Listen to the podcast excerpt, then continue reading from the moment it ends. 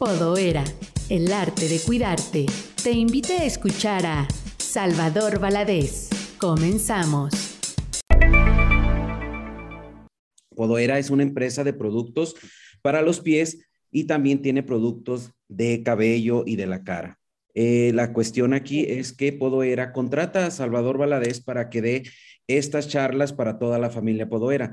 Dentro de los que están en el Zoom, bueno, parece ser, al parecer son, hay mucha gente de grupos de autoayuda, pero también hay gentes que eh, la empresa eh, tiene como clientes, ¿sí? Entonces, agradezco a Salvador que cada vez que esté con nosotros ayude a, a mucha gente. Oye, me interesan tus productos ¿qué oferta me haces? Entonces yo le dije, la oferta que te hago es, si tú compras mil pesos de productos, la charla ya no la pagas. Así, compras mil pesos y yo le dije a ella, te envío el producto a tu domicilio sin problema y yo ya te quite a punto de que la charla eh, ya no la tienes que pagar. Al final todos nos ayudamos y es lo que la empresa quiere. Veamos 10 maneras de desarrollar nuestra resiliencia. ¿Qué es lo que tengo que hacer para desarrollar resiliencia en mí? ¿Sí? La primera, y esta es importantísima, es establecer relaciones de apoyo dentro y fuera de la familia o del grupo al que se pertenezca. Establecer relaciones de apoyo, siempre. Miren, cuando tú estableces, por ejemplo, en la familia, relaciones de apoyo entre todos, debe, puede ser dentro y fuera de la familia, en el trabajo, en los grupos a los que pertenezcas, en tu iglesia, en, en tu social, en tu vida social, tus amigos, pero en tu familia también. El establecer relaciones de apoyo te permite no excederte y cansarte demasiado. Eh, yo pertenezco a una sociedad en que hay un ser humano que lo hace todo por todos. No sé si ustedes sepan, pero hay alguien que se levanta primero y se acuesta al último. Y tienen que checar las ventanas, el gas, las luces, las puertas cerradas, ¿sí? Todos los demás pueden estar viendo televisión dentro de su celular o computadora de, sin hacer nada. Pero este personaje tiene que arreglarlo todo y tiene que prever la comida para todos, los calzones de todos, las sábanas de todos, las camas de todos. No sé si la conozcan, se llama Mamá. Y sí vine, dice Griselda. ¿La conocen? Se llama Mamá. Y está educada para creer que eso es correcto. Y no es correcto.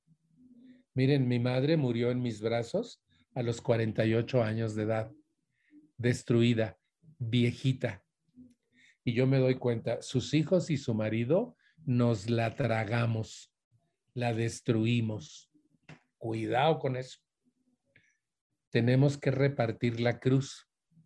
Y si tenemos o desarrollamos o establecemos relaciones de apoyo tanto en la familia como fuera de la familia, o del grupo al que pertenezcamos. Entonces, este desarrollo de grupos de apoyo nos va a permitir tener una vida más ligera. Porque, por, por ejemplo, por turno, en mi casa siempre había quien comprar las tortillas, a quien levantara la mesa, quien arreglara la sala. A mí me gustaba mucho ayudarle a mi mamá y decía, si no fuera por Salva, yo no podría tener una casa bonita. Y entonces siempre tener grupo de apoyo. Alguien que, pueda en un momento determinado hacer por ti algo que por tu, por tu ocupación propia o por tu situación no puedas hacer. Y entonces, si desarrollas grupos de apoyo, siempre vas a tener gente en la cual confiar y siempre vas a salir adelante en cualquier circunstancia. Eso vale mucho, mucho la pena, desarrollar grupos de apoyo a veces ves, sobre todo dentro de la familia, que no hay ningún apoyo. Todos se quejan, todos reclaman, nada les gusta, pero no hacen nada. ¿Conocen hogares donde eh, la carga es para un solo personaje? Incluso miren, la educación de los hijos recae en la mujer y no en el hombre. Y cuando los hijos están mal y han crecido, el hombre le reclama a la mujer, mira lo que hiciste de tu hijo. Eh, eh, eh, cállate, se te debería caer la cara de vergüenza porque tu hijo está así porque el padre no intervino en su educación, que es que porque estaba trabajando. No se vale. Por eso el crear grupos de apoyo es importantísimo. Es la, primera parte que vamos a cubrir para empezar a ser seres resilientes, ¿sí? Segundo ah, idea, manera para desarrollar resiliencia, ¿sí? Evitar ver las crisis como obstáculos insuperables. Las crisis siempre existirán. Aquí hay algo importante a destacar. Una cosa importante que yo aprendí en la vida, no crear crisis. Pero si la crisis está dentro del curso normal de los acontecimientos, enfrentarla, ver opciones, enfrentarla y resolverla. Eso es importante. Y a veces necesitas al grupo para hacer esto. Entonces, no ver las crisis como algo insuperable, como obstáculos terribles, de ninguna manera. Las crisis son oportunidades para poner en juego nuestras habilidades, nuestros conocimientos, nuestra experiencia, todo lo que tenemos de fuerza interna para resolver. Entonces la crisis es una oportunidad de crecimiento siempre y siempre va a haber crisis. Ahorita estamos viviendo una crisis de salud mundial importantísima y aquí estamos. Entonces, la idea básica es que no vea las crisis como algo, como un obstáculo insuperable, porque no lo es. Siempre hay solución, siempre hay maneras. Incluso la no solución es una solución. Quiero aclarar un poco no ser creador de crisis.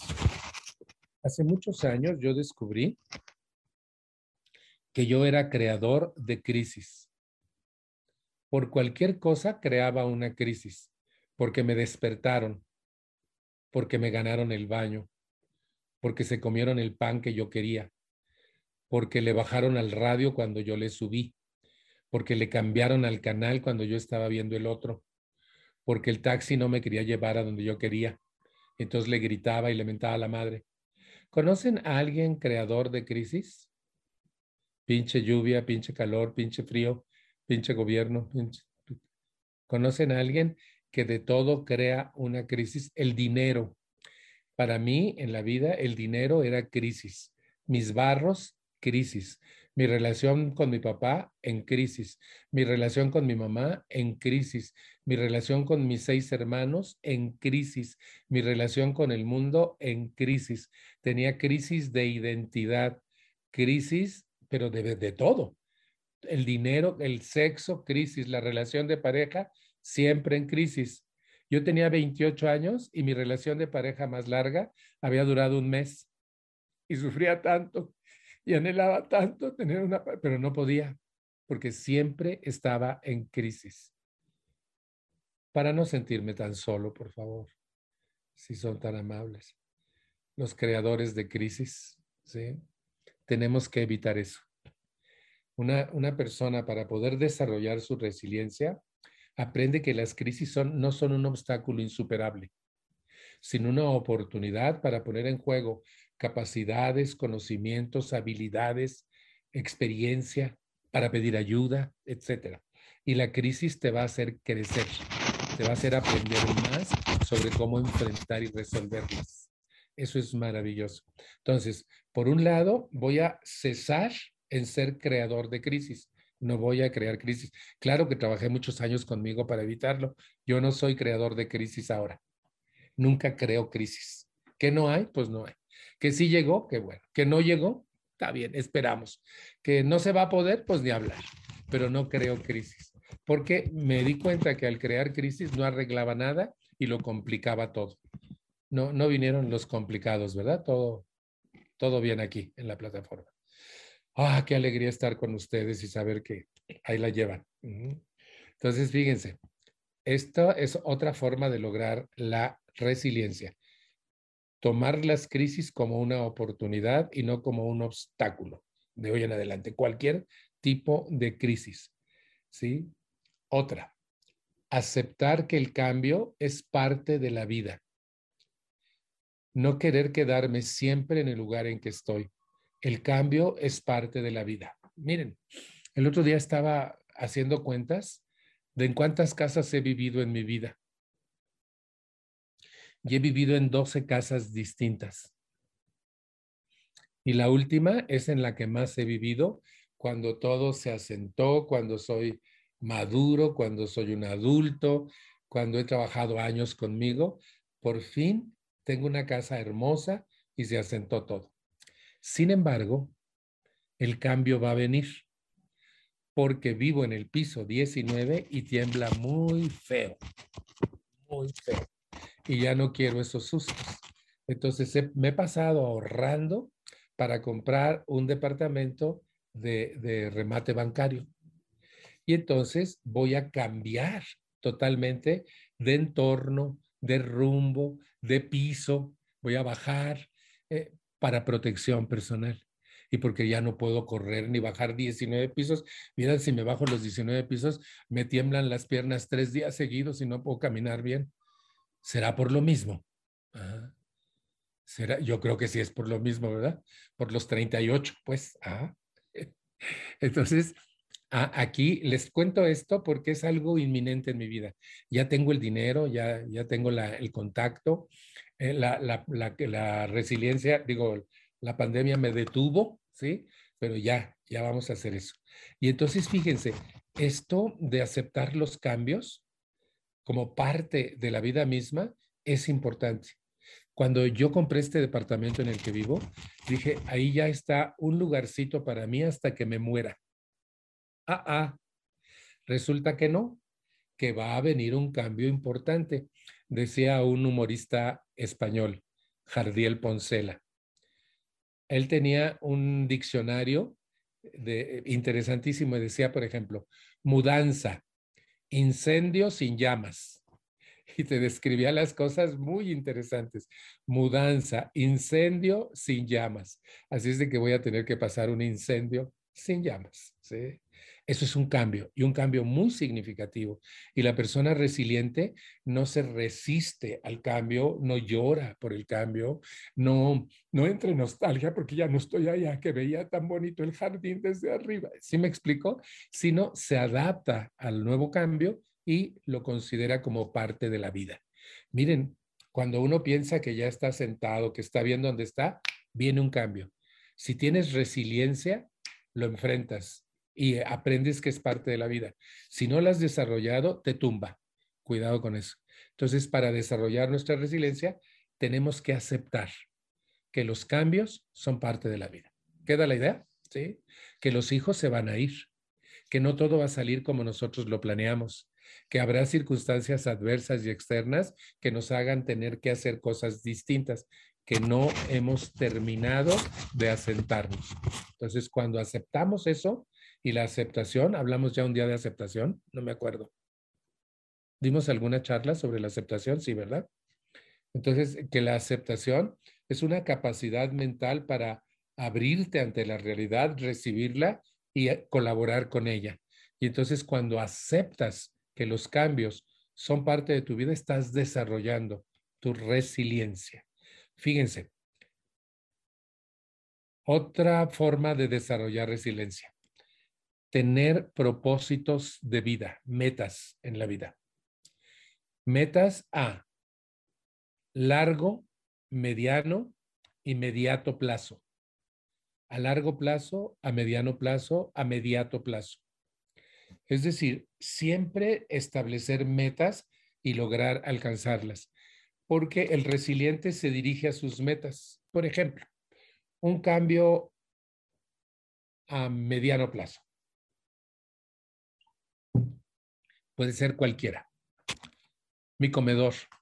No me gusta mi comedor que heredamos de mi suegra. Está gacho. Bueno, puedo hacer un plan a mediano plazo y empezar a ahorrar y buscar comedores y saber cuál quiero, o mandarlo a hacer, o comprarlo y hacerlo, no sé. Pero tengo la meta de tener un comedor nuevo. Miren, Yo tenía un amigo que trabajaba en el Palacio de Hierro y donde había un comedor y yo quería cambiar de comedor. Y entonces fui, hablé con él y me dijo, yo lo compro y te hacen el 25% de descuento porque soy empleado. Pero espérate porque va a haber ofertas en tal mes y aparte del 25 de mío, vas a tener otro 25 de las ofertas y te va a salir a la mitad. Grupo de apoyo, ¿se acuerdan? Ajá. Y una meta a mediano plazo. Y entonces junté el dinero y cuando tuve el dinero, llegó la época de, la, de la oferta y compré mi comedor. A mí un comedor me gusta muchísimo todavía. ¿Y qué hice? Un, un proyecto a mediano plazo. Estudiar un idioma, planear tu futuro y tu vejez y tener ahorros para tu vejez, hacer viajes, ir al extranjero. Ah, o sea, todo se puede planear. arreglar el grifo de la llave del baño que está goteando, ¿sí? Eh, cambiar de lugar ese mueble que te está estorbando. Esos serían plazos a mediato plazo, inmediato plazo. ¿Sí me explicó? Siempre tener metas en la vida, proyectos de vida.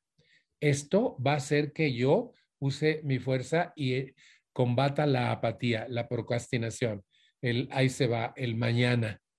¿Conocen al hombre del mañana que siempre dijo, ay, mañana le decimos, yo mañana le hablo, ay, mañana le digo, ay, mañana lo arreglo, ¿sí?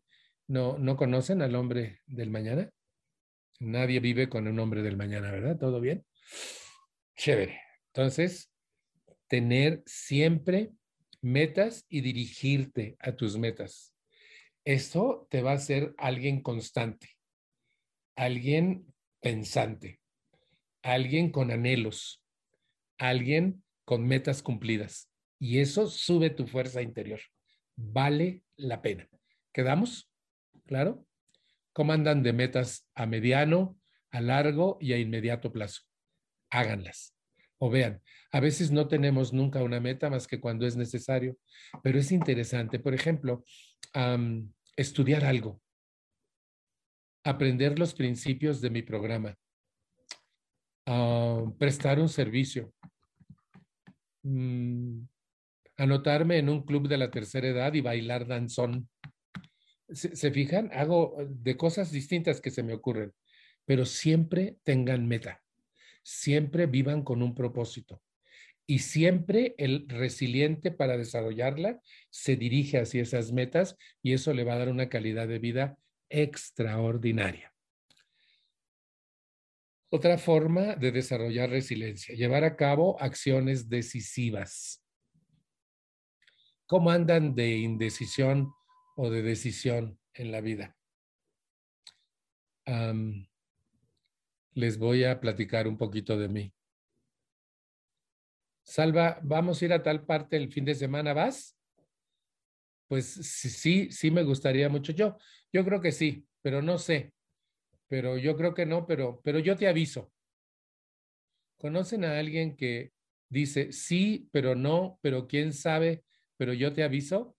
Por favor, para no sentirme solo en aquella época, sí, pero no, pero quién sabe, pero yo te aviso, ¿sí? Y a la mera hora ni vas, te quedas frustrado y cuando sabes que les fue re bien, te encanijas porque, ching, ¿cómo no fui? Eso es gravísimo y yo lo sufrí durante años de mi vida, la indecisión. Una persona que lleva a cabo decisiones importantes, acciones decisivas y decide las acciones que va a llevar a cabo, es una persona resiliente, está desarrollando su resiliencia, descubre que sí puede. Pero la indecisión es algo que detiene al ser humano en la vida, que le impide avanzar, que le impide ser. Por eso tenemos que aprender a tomar pequeñitas decisiones primero, pequeñitas. Eh, yo empecé por empujarme y entrar solo a un restaurante que me daba miedo. Y cuando pagué y salí, dije, ¿y por qué me da tanto miedo si no pasó nada? El sol sigue allá colgado en el cielo y a mí no se me cayó nada. ¿Por qué me da tanto miedo? Y empecé a hacer pequeñas cosas que me generaban miedo, como ir solo al cine. Y empecé a ir y no pasó nada y me divertía. Y empecé a hacer como ir, eh, como no entraba solo a un gran almacén porque me daba vergüenza y no sabía qué hacer. Y entonces le dije a un amigo de mi trabajo, ¿me acompañarías? Tengo que comprar algo de ropa. ¿Me puedes acompañar? No lo necesitaba para que me dijera si me quedaba bien porque tengo ojos y hay espejos. No lo necesitaba para que me dijera su opinión, sino para que me diera fuerza. Su compañía la necesitaba para poder desempeñarme.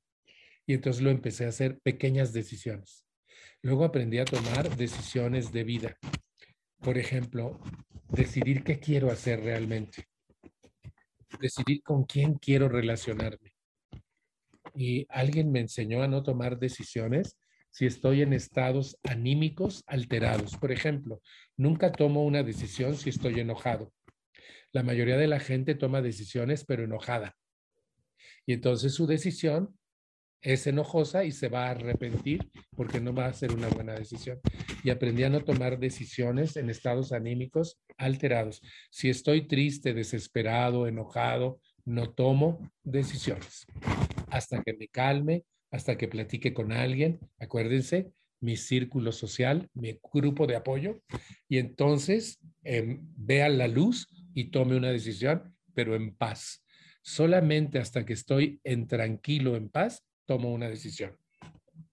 Y otra cosa importante, aprendí a tomar decisiones de calidad. Y las decisiones de calidad es cuando te, te tomas en cuenta a ti mismo primero para la decisión.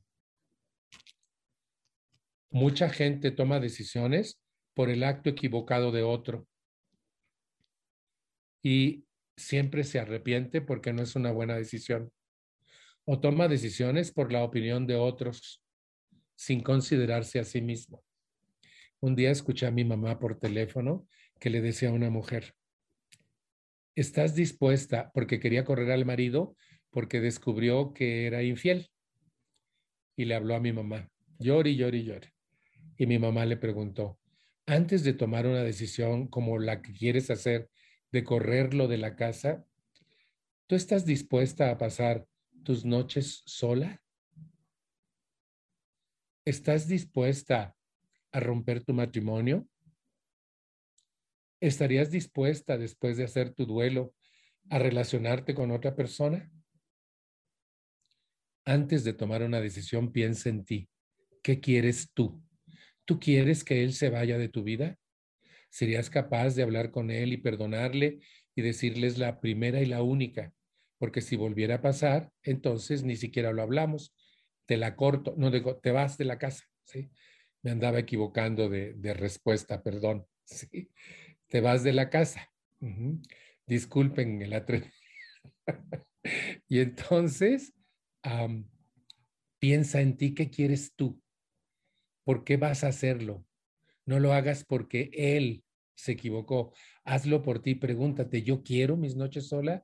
¿Yo prefiero sola que mal acompañada? ¿Puedo perdonar? ¿Le amo? pregúntate a ti, que la decisión siempre sea en función de tu bienestar. Entonces, una persona que va a desarrollar resiliencia lleva a cabo acciones decisivas, es decir, decide y actúa, decide y actúa. Por ejemplo, les voy a decir una de las que yo he tomado en mi vida y me gusta mucho. Si tú quieres vivir mal, yo te comprendo yo te respeto y aún te amo, pero no puedes vivir conmigo. Porque a mí me ha costado más de la mitad de mi vida entrar en un periodo de reconstrucción personal como para volver a vivir mal, porque tú, mamá, papá, cónyuge, hermano, hijo, amigo, quieres vivir mal. Así como tú tienes el derecho a elegir cómo quieres vivir, yo también tengo ese derecho y yo ya elegí, yo no quiero vivir mal y vivir contigo sería vivir mal. Así es de que te amo mucho y te respeto y te acepto, pero de lejos, mi amor, no aquí conmigo. Que Dios te bendiga. Como ustedes le hacen, pues. Si es como ustedes le hacen, saben que cuando digo esto, simbro a mi auditorio, porque la mayoría de la gente vive mal con otros que no quieren cambiar y que hacen de la vida algo medio difícil o imposible. Pero, pero es que mira, hijo, no, pero, pero tú y mi padre, y permites que el hijo te grite, te agreda, te insulte. No, eso es vivir mal. No. Yo decidí un buen día y lo llevé a cabo. Acciones decisivas. Jamás voy a volver a vivir con alguien que quiera vivir mal. Así sea mi más íntima relación. No lo voy a permitir. Yo prefiero solito que mal acompañado. Se, vive bien rico solito que mal acompañado. ¿Queda la idea? Una persona para desarrollar su resiliencia tiene que tomar decisiones y luego activar esas decisiones, llevar a cabo esas decisiones. Es decir, hacer acciones decisivas. Les puedo asegurar que alguien de ustedes tiene pendiente alguna decisión que ha estado postergando. Ya, hágala, pero considérese a sí mismo primero. ¿Queda la idea? Nunca se detenga por el que van a decir otros. Lo que digan otros no es de su incumbencia, ¿vale? Otra, forma, otra característica para el desarrollo de nuestra resiliencia. No sé si conozcan esta maravilla, se llama Urea 40, es de Podoera. Y esto sirve para los pies y los talones. Evita la resequedad y pone suavecitos, suavecitos los pies. Javi acaba de levantar el pie, yo creo que para mostrarlo en pantalla, pero le digo que no, que ustedes me creen que sí los deja suavecitos. Esto yo lo he usado durante años y es de podoera. Luego tenemos el aceite corporal de podoera. Este viene en aerosol y después del baño te lo puedes poner y te queda la piel suavecita, suavecita. Toda, todo tu cuerpo lo puedes usar en toditito tu cuerpo. Y luego tenemos también urea 40, que es la misma que les mostré al principio, pero líquida, ¿sí? Esta pueden poner un poquito en la palma de sus manos y frotar sus pies, sus talones, y se siente riquísimo. Les voy a decir también algo. A veces entre, entre los dedos tenemos ardorcitos o la piel se nos eh, puede agrietar. E, este producto elimina todo eso el, la urea 40. Lo elimina todo y, además es muy rápido. ¿sí? Eh, aquí tenemos algo extraordinario, el arnigel de Podoera. No sé si lo han visto o lo conocían. Este producto contiene árnica para las piernas, es extraordinario. Después, unas piernas cansadas, dolor de piernas, etcétera, te ayuda en los brazos, los codos, arnigel. Para todo eso sirve el arnigel porque contiene árnica. Y además, acuérdense que la calidad de podoera nos sirve muchísimo, pero muchísimo para cualquier cosa por su calidad. Luego tenemos glucoera. Yo sé que por mi fondo de pantalla no se ve muy bien, pero ya descubrí que en medio de mí sí se ve glucoera. Este es un producto para las piernas cansadas, pero además humecta las piernas, sobre todo en esta temporada de frío, cuando empieza a enfriar un poco, la piel se empieza a resecar y es ahí cuando glucoera entra en acción. Una crema extraordinaria, gluco, gulco, gulco, gulco era. Y esto nos sirve para las, las piernas cansadas, pero también las suaviza muchísimo y las hidrata, sobre todo eso, hidratante. A veces andamos buscando una cremita que nos hidrate y por más caras que sean, no nos hace nada más que embarrarnos de grasa. Y esta en especial nos ayuda muchísimo. También la podemos usar en los brazos, Héctor. También en los, eh, eh, en los gulcoera en los brazos y también suaviza la piel de los brazos. La gulcoera tiene castaño de indias, entonces ayuda a la circulación para la varis. La circulación y las varices. ¡Wow! Gulcoera. Varices, castañas de India. Qué suave. También se comen las castañas asadas, ¿sí? Pero eso es para Navidad. Una persona busca oportunidades para descubrirse a sí misma. Miren, algo que a mí me gusta mucho en la vida es haber encontrado mi pasión. Un día una amiga en Celaya me estaba sirviendo mi cafecito en el desayuno en el jardín de su casa y me dijo, te quiero decir algo que admiro mucho de ti. Hace años me pasó esto. Le digo, ¿qué? ¿Sabes, Salvador? Eres una de las pocas personas que yo conozco que le apasiona su trabajo, que está encantado de hacer lo que hace. Le digo, sí, yo ni siquiera siento que estoy trabajando. Estoy apasionado transmitiendo cosas de valor a otros. Y eso me re, pero me re que te chifla. Me pone bien contento. Me hace sentirme extraordinariamente feliz. Y, dice, ¿sabes que son muy pocas las gentes coherentes y las gentes que alcanzan a hacer lo que les apasiona? La mayoría de la gente trabaja por el salario, pero cuando alguien trabaja por la pasión, por el aprendizaje, por las oportunidades de crecimiento, cambia su propuesta de vida.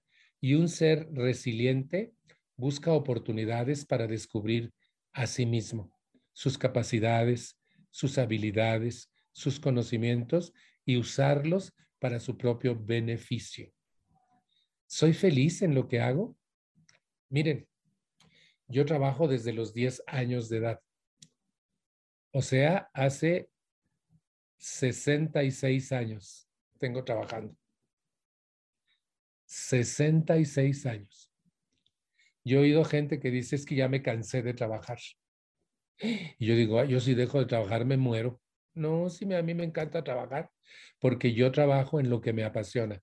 Pero ¿cómo me apasiona? Porque yo descubrí un buen día que yo tengo la habilidad de la transmisión, que yo puedo transmitir ideas de manera simplista y que la gente capte la esencia de lo que estoy diciendo y que lo pueda aplicar en su vida para mejorarla. ¿Lo logro? Sí, lo logro. Y vieran cuánta gente me lo ha dicho. Y entonces, ¿qué hago? ¿En qué trabajo? en mis habilidades, en descubrir que yo tengo la capacidad de la comunicación. Y entonces eso me ha abierto puertas y me ha abierto el mundo. Mientras yo trabajé en lo que tenía que trabajar por necesidad, nunca fui feliz. Y siempre, siempre eh, tenía que, no sé si me explico. Y ahora no tengo que, ahora disfruto lo que hago pero no solo en cuestión trabajo, sino en cuestión vida. Busca, busca en ti mismo, descúbrete tus capacidades, tus habilidades, tu carácter, tus defectos, tus virtudes, descúbrete. Y con tus, con tus cualidades puedes ir eliminando tus defectos y puedes ser una persona más sonriente. Ah, les decía el otro día en una reunión que ojalá así con el mismo cuidado con que elegimos la ropa que nos vamos a poner hoy, eligiéramos la cara que nos vamos a poner hoy. ¿Se imaginan? Este mundo sería mucho mejor si elegimos la cara que nos vamos a poner. A veces salimos con una cara. No, no, ¿qué tal esta? ¿Sí? Está mejor, ¿no? Entonces podríamos hacer eso, pero no puedo si no me veo, si no sé quién soy, si no me descubro. Para desarrollar mi resiliencia, tengo que buscar las oportunidades para descubrirme a mí mismo. Talleres, la asistencia a un grupo, eh, el autoconocimiento, el verte como un espejo en los demás. Eh, una de las cosas de los rasgos distintivos de alguien que se está desarrollando es, si algo te choca en otra persona, es que tú lo tienes. Si te choca, te checa. Entonces, si ves que, uy, ¿cómo hace eso? Voltea a verlo en el interno. A ti te pasan esas cosas y como eres un reflejo del otro y el espejo te lo avienta, te choca. Para evitar eso, lo tienes que trabajar y eliminar. Y entonces ya no te choca y dice, igualita que yo, igualitita que yo. Y cambia tu postura en la vida. Entonces, para desarrollar tu resiliencia, tienes que buscar las oportunidades del autoconocimiento. Eso es importantísimo, conocerme a mí mismo. Aquí viene una de las formas más eficaces de desarrollo de la resiliencia. Mejorar tu destreza en la comunicación es una. mejorar tu capacidad de comunicarte con la vida, con la gente en la vida. Eso es importantísimo. Y mejorar tu capacidad para solucionar problemas. Recuerda, los problemas son oportunidades, no cargas. Y los problemas van a hacer que pongas en juego tus capacidades, tus habilidades, tus experiencias, tus conocimientos para enfrentarlos y resolverlos. Entonces, aquí voy a desarrollar dos capacidades, mi destreza en la comunicación y mi destreza para solucionar problemas. En la medida en que crezca esta destreza en ambos ámbitos, voy a ir desarrollando una verdadera resiliencia. En alguna ocasión yo le proponía a Héctor de Podoera que viéramos como tema en una de estas reuniones la comunicación, pero como que no le sonaba interesante hasta que por fin la dimos. Y fue una junta extraordinaria, fue una charla vital para cada uno de los que estuvimos en ella. Porque fíjense, uno de los grandes conflictos del ser humano es que no se sabe comunicar. Dámela esa, esa, no, esa otra. ¿Conocen a alguien que señala y dice, dame eso, pero no dice el nombre de lo que quiere? No se sabe. sí vino. No se sabe comunicar. Fíjense, o por ejemplo, hablamos, pero para dirigir la vida de otros. No hablamos para comunicarnos, sino para dar instrucciones cómete las verduras, peínate, lávate los dientes, ponte el suéter, así te vas a ir. Avísame cuando llegues, contéstame el WhatsApp. ¿Conocen gente que solo habla para dar instrucciones a otros en la vida? No, no vino hoy, ¿verdad? Sí. Ay, Jeru, ay, Jeru, sí. Pero ya se te va a quitar, Jeru, ¿sí? Tenemos que entonces mejorar mi destreza en la comunicación. ¿Qué implica la comunicación? Que tú me conozcas, que tú sepas qué quiero, que sepas qué pienso, que sepas qué siento, que sepas qué necesito. ¿Sí? La comunicación asertiva es cuando un ser humano habla de sí mismo, cuando da su opinión, cuando oferta eh, situaciones para solucionar otras, cuando dice que siente, qué piensa, qué anhela, qué necesita, qué propone. Pero normalmente en la comunicación cotidiana que nos enseñaron es pelear con los demás, acusarlos, descalificarlos y quererlos cambiar. Fíjense, algo que a mí me impactó descubrir es que agredimos a los nuestros con la comunicación y pensamos que nos estamos comunicando es que no te puede uno decir nada porque mira nada más cómo te pones. ¿Qué estoy haciendo? Agredir al otro. ¿Qué va a hacer el otro? Defenderse de mí. O siempre ha de ser lo mismo contigo. No sé qué debo hacer para que entiendas. ¿Qué estoy haciendo? Acusar al otro y ridiculizarlo. O, por ejemplo, es que dijiste y como siempre, no cumples siempre es lo mismo. ¿Qué estoy haciendo? Agredir a la otra persona. Es que te lo dije, pero como nunca me escuchas, ¿qué estoy haciendo?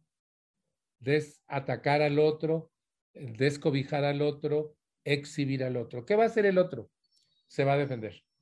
Si está por debajo de mi jerarquía, un hijo, por ejemplo, se va a hermetizar y no te va a contestar, pero te va a ver con ojos de odio. Pero si está a tu altura o superior, entonces te va a atacar y te va a sacar tus trapos al sol como tú le estás sacando sus trapos al sol a esa persona. Todo bien con nosotros, ¿verdad? Todo. Mejor seguimos, mejor, mejor seguimos, pero es importante que entendamos esto. No hables mal de los demás en su cara. Los que acaban de descubrir que le hablan mal a otros de ellos en su cara, por favor, si son tan amables. No hagas eso. Porque lo que estás haciendo es provocar su ira y que te respondan. Y eso no es comunicación. Eso es batalla campal. cuidado, habla de ti. Por esto que estamos viendo, yo pienso esto y esto, siento esto y esto, propongo esto, quiero que sepas que no me gusta esto por esto, que necesito esto, que cualquier cosa, pero habla de ti, no hables de los demás. Y entonces, eso es desarrollar destreza en la comunicación. Empecemos para desarrollar destreza en nuestros comunicados. Miren, es padrísimo cuando la gente entiende lo que quieres, cuando la gente sabe tu postura, cuando la gente a tu alrededor sabe lo que piensas. Saben que en los, en los hogares mexicanos, los hijos no conocemos a nuestros padres. Los padres jamás nos cuentan nada de su historia de vida. Y no conocemos la etapa de nuestra vida de los primeros seis años cuando no teníamos conciencia. No sabemos de qué nos enfermamos, a qué edad gateamos, a qué edad hablamos, cuáles fueron las primeras palabras que balbuceamos. No sabemos a qué edad caminamos porque nuestros padres no nos lo cuentan. Es decir, hay una incomunicación terrible, pero de veras terrible.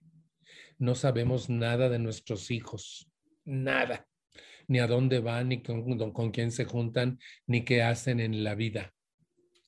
Es impresionante la falta de destreza en la comunicación humana.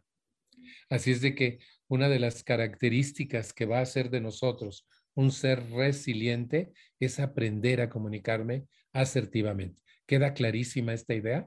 ¿Sí? ¿Alguien de ustedes se percata de la terrible incapacidad de comunicación en la que vivimos, ¿sí?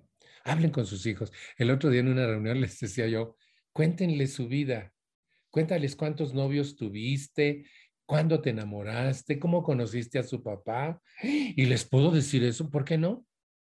Eso les va a hacer que confíen en ti, que te conozcan realmente, que sepan que te enamoraste, que no solo tuviste un novio o que fuiste mensa y nomás tuviste un novio con ese te casaste y te jodió la existencia, pues cuéntales, pues, ¿no? ¿Lo dije bien eso último? y, entonces los hijos se van a maravillar de ti y te van a conocer más. Cuéntales cómo viviste tu infancia, a qué jugabas, cómo te trataron, si te maltrataron, no que no sabemos nada de tu vida de infancia ni de adolescencia, ni de cómo viviste tus primeros años de casada o casado. No sabemos nada de ti, papá, mamá. Cuéntanos tu vida. Comunícate con nosotros. Dinos qué sientes cuando respondemos como lo hacemos.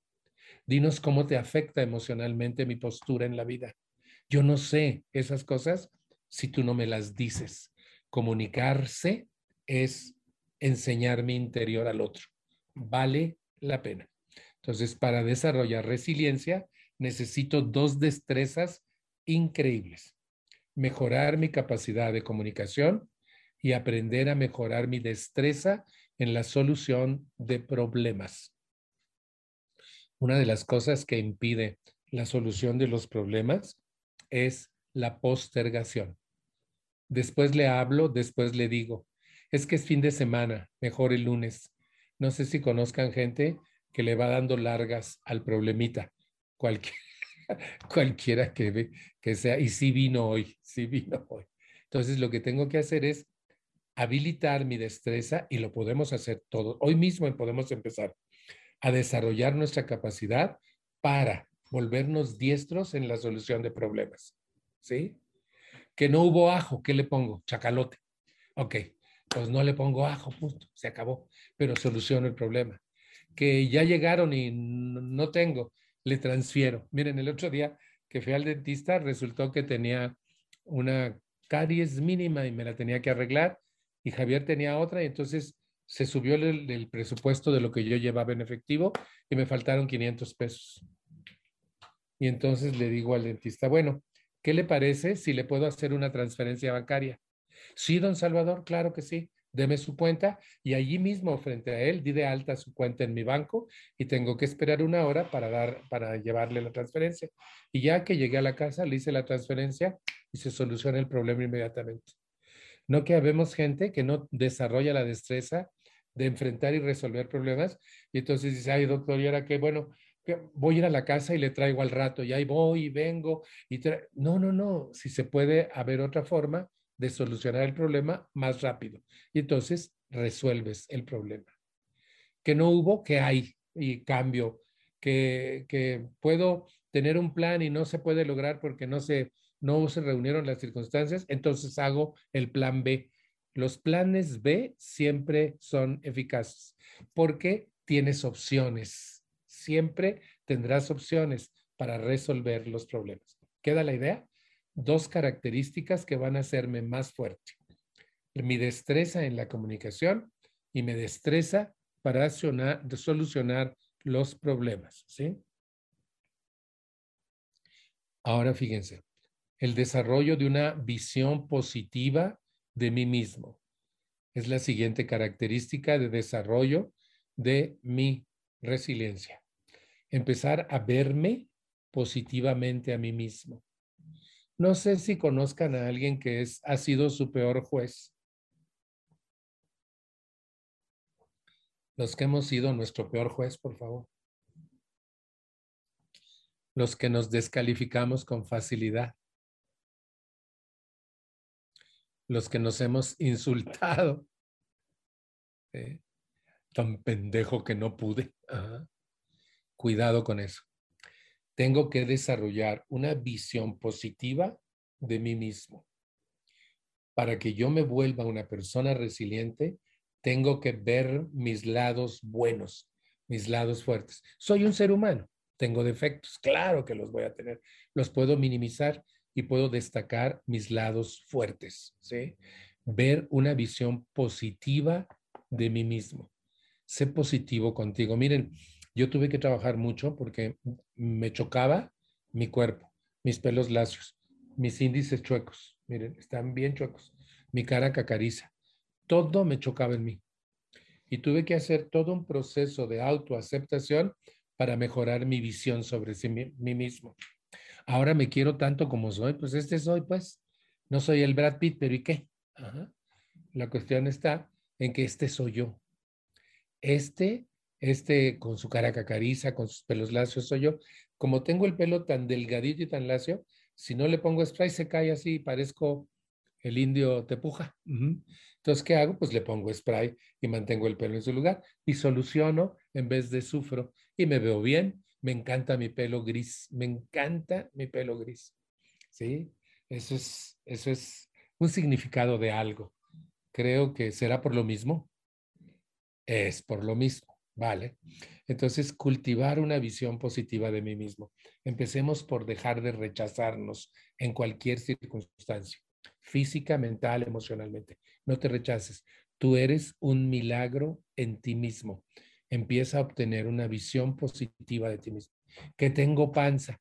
Saben que con la resiliencia crea una panza preciosa. Tengo panza como de seis meses. Está bonita mi panza. ¿Y qué? De todas maneras, todo mi cuerpo funciona y puedo hacer cosas para disminuirla. Si me creo una meta, puedo hacer cosas para... Ya lo hice y me fue re bien. Y, he estado viendo fotos, ¿saben que me veo mejor? Un poco gordito que flaco, mucho mejor. Entonces, nada más bajar la panza. Eso va a ser una meta, ¿sí? Pero de una manera positiva, sin auto rechazarme. ¿Queda la idea? Que tengo TAI 6 y qué? Todavía estoy aquí. En vez de rechazarme, decir que soy un muchacho de 76 años. ¿Está bien? ¿Correcto? ¿Sí? No perder nunca la esperanza. Hay una canción de, de Yuri que me gusta mucho por su contenido y dice, siempre vendrán tiempos mejores, ¿se acuerdan? Siempre, siempre, siempre. Yo descubrí en la vida que todo lo que viene conviene por negro que aparezca. Y que si está pasando algo difícil y yo desarrollo mi resiliencia y lo enfrento y lo resuelvo y salgo más fuerte de ello, aprendí cosas nuevas, me volví un ser humano más fuerte, pero además sé que detrás de las nubes está el sol. Y cuando tú entiendes que todo lo que viene conviene, es porque después de que pase la crisis, vas a vivir con mayor calidad, va, aprendiste cosas nuevas, hubo oportunidades que no pensabas que existían, ves la vida con otros ojos. ¿Por qué? Porque de veras todo lo que viene conviene. ¿Que te dejaron? No sufras. El otro día me dijo una señora, Salva, estoy muy triste. Mi marido se fue hoy de la casa y ya estamos divorciándonos. Estoy muy triste. Fueron 28 años. Y entonces dice, ¿qué, qué me dices? Le digo, mira, si la vida con él fue maravillosa, de, de así de película, eh, de regocijo, de, de bailar, de gozar, de hacer el amor rico, y si te tuvo como una reina y no te faltó nada, haz tu duelo y llóralo. Pero si tu vida con él fue tan difícil y era borracho, hombre, haz fiesta. Qué bueno que se fue el cabrón ya. Haz una fiesta buena. Ay, bendito sea Dios que me deshice del que. Y ya, miren, se carcajeaba. Y le digo, ¿cómo fue tu vida con él? Dice, como la segunda que describiste. Entonces haz una fiesta. Y dice, ¿de qué es la fiesta? De despedida del cabrón. Y, y ya, sigue adelante, pero no te hundas, no, no entres en crisis, no pierdas la esperanza, porque si pierdes la esperanza vas a vivir triste muchos años de tu vida. No, no, no, no. La vida continúa y siempre habrá esperanza. ¿Describimos la palabra esperanza rápido? ¿Sí? Esperanza. Esperar con confianza. Esperar con confianza. Oigan, ya, ya me alargué mucho, pero quiero concluir esta parte. Fíjense, sobre todas las cosas y la más importante, cuida de ti misma, cuida de ti mismo. Cuida tus ojos. Si necesitan lentes, póntelos. No seas vanidoso. Cuida tu cuerpo. Llévalo al dentista. Hazle chequeos anuales. Cuida de ti mismo.